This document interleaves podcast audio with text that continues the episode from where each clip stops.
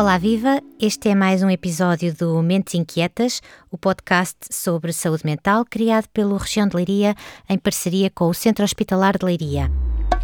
Este programa tem o patrocínio de AGAs Seguros e Alberto Oculista.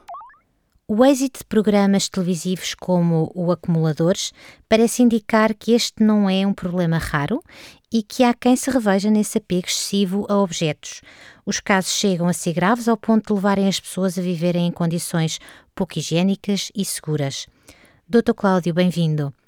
O que é o transtorno de acumulação compulsiva? Bom, antes de mais, quero deixar bem claro o, o seguinte: a, a, perturbação da acumulação e a perturbação obsessiva ou compulsiva são eh, coisas, são doenças diferentes.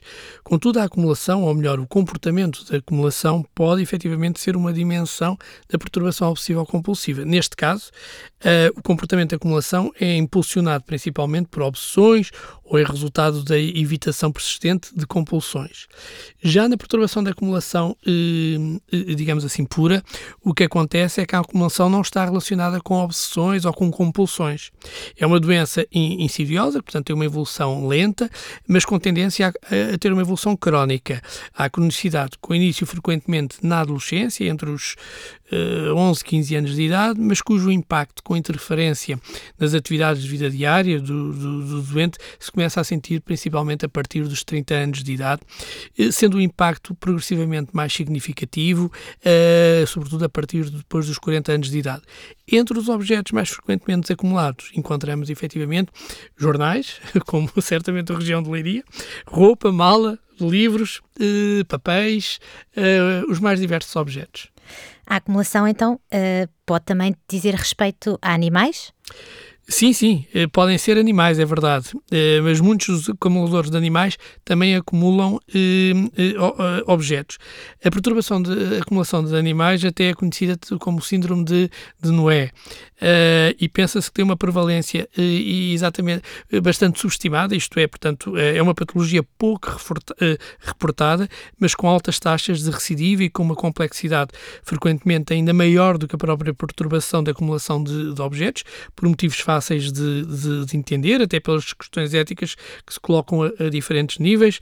Eh, basta pensarmos nos que os animais não podem ser naturalmente descartados do mesmo tipo que, que os objetos, eh, que a colocação dos animais eh, requer, quando estas situações requerem alguma intervenção, a colocação dos animais requerem colaboração de várias entidades, com muitos recursos envolvidos, e frequentemente estas situações só são sinalizadas pelos vizinhos quando surgem problemas de doenças, certos comportamentos mais erráticos dos dos animais ou mesmo situações de maus tratos.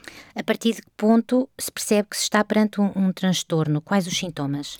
Sempre que se conjugam diversas eh, alterações.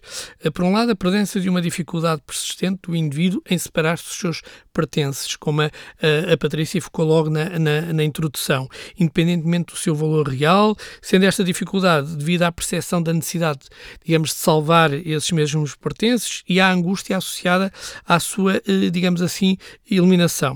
Assim, esta dificuldade de eliminar os pertences resulta em acumulação, portanto, com o congestionamento das áreas ativas da habitação e começa a comprometer substancialmente todo o funcionamento eh, da, da, mesma e do próprio indivíduo. Por outro lado, a acumulação vai causar eh, angústia clinicamente significativa ou mesmo eh, acaba, acaba, acaba, por levar o indivíduo ao isolamento social, ocupacional, com perturbações nas mais diferentes áreas de funcionamento do doente.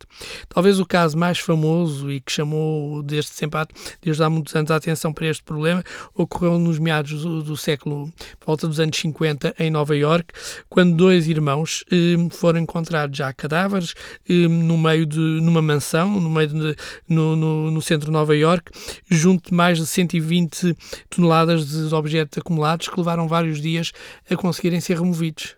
Tem cura este distúrbio? Esse é, é, é, efetivamente outro enorme desafio. Na realidade, um dos grandes obstáculos ao tratamento é a pouca consciência da gravidade da perturbação por parte do, do, do doente e, na verdade, as tentativas eh, destes indivíduos em parar com esse comportamento têm pouco sucesso. Por outro lado, quando há alguma consciência, a própria vergonha muitas vezes também dificulta a, a procura de ajuda. E, na verdade, apenas eh, retirar os objetos eh, ou os animais não é uma solução a longo prazo. Se não ocorrer também uma intervenção, digamos, de base dirigida aos fatores subjacentes ao, ao problema, a acumulação muito provavelmente vai voltar a reiniciar-se.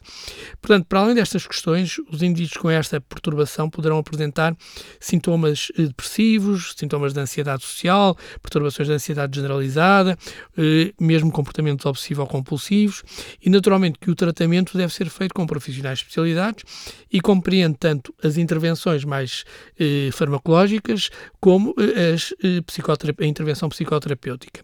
Alguns fármacos, alguns medicamentos poderão ajudar a melhorar Uh, os sintomas uh, mais depressivos e de ansiedade que geralmente acompanham a perturbação da acumulação, mas sem dúvida que a intervenção psicoterapêutica é fundamental. A este nível, salientava as intervenções integradas que visam aumentar a motivação para, para a mudança do comportamento e as próprias terapias cognitivas comportamentais, com uma intervenção focada nos pensamentos e nos comportamentos e na sua reestruturação. Obviamente que muitas intervenções, que outras intervenções, como o treino de competências ao nível da organização, resolução de problemas e um foco importante na prevenção das recaídas, são aspectos também cruciais.